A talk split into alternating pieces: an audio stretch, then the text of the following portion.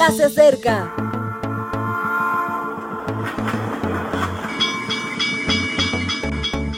Partimos ya.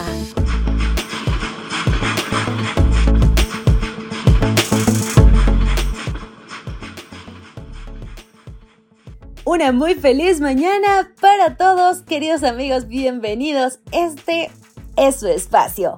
Comenzamos el tour por nuestra reflexión matutina de hoy, llamada Efectos colaterales. Promesas para crecer es nuestro tema de esta semana y nuestro versículo base para hoy está en Génesis 12:3. Bendeciré a los que te bendigan y a los que te maldigan maldeciré. Y serán benditas en ti todas las familias de la tierra.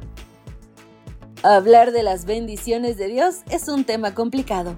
No lo es en el sentido de que Dios nos ama y desea lo mejor para nosotros. Tampoco en el sentido de que nos bendice mucho más de lo que nosotros percibimos. Lo es en el sentido de que no siempre entendemos lo que es una bendición o no. Así suele suceder cuando pedimos algo y no se nos concede en el tiempo y forma que habíamos planificado. También sucede cuando interpretamos que las cosas nos van mal y en cambio los otros, los que no se lo merecen, disfrutan de éxito, de poder, de posesiones. En la vida de Abraham pareciera que el asunto no era tan difícil porque, se entendieran o no las bendiciones, no se cuestionaba a Dios. Los problemas de comprensión no eran problemas de fe. Hoy pretendemos que se nos explique todo.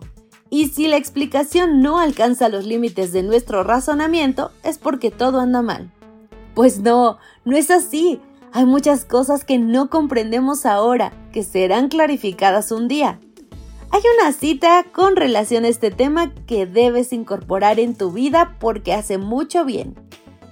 Dios no guía jamás a sus hijos de otro modo que el que ellos mismos escogerían si desde un principio pudieran ver el desenlace y discernir la gloria del designio que están cumpliendo como colaboradores de Dios. Todo lo que nos ha dejado perplejo de las providencias de Dios nos será aclarado en el mundo futuro. Las cosas difíciles de entender entonces encontrarán explicación. Los misterios de la gracia se revelarán ante nosotros, donde nuestras mentes finitas descubrieron solo confusión y promesas quebrantadas, veremos la armonía más bella y perfecta. Conoceremos que el amor infinito prescribió las experiencias que parecieron más angustiosas. Es interesante que mientras llega este momento de la comprensión, seguimos siendo agentes de bendición.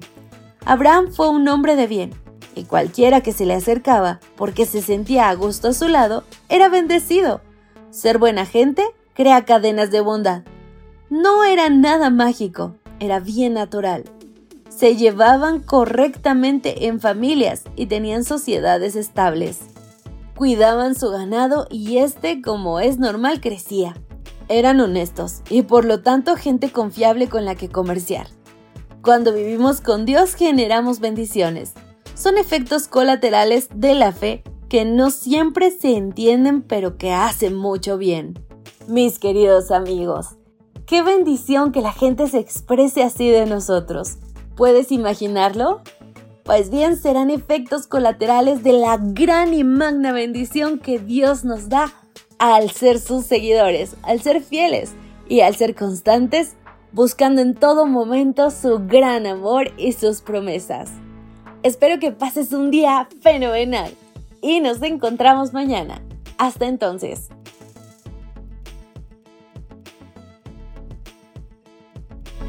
Gracias por acompañarnos.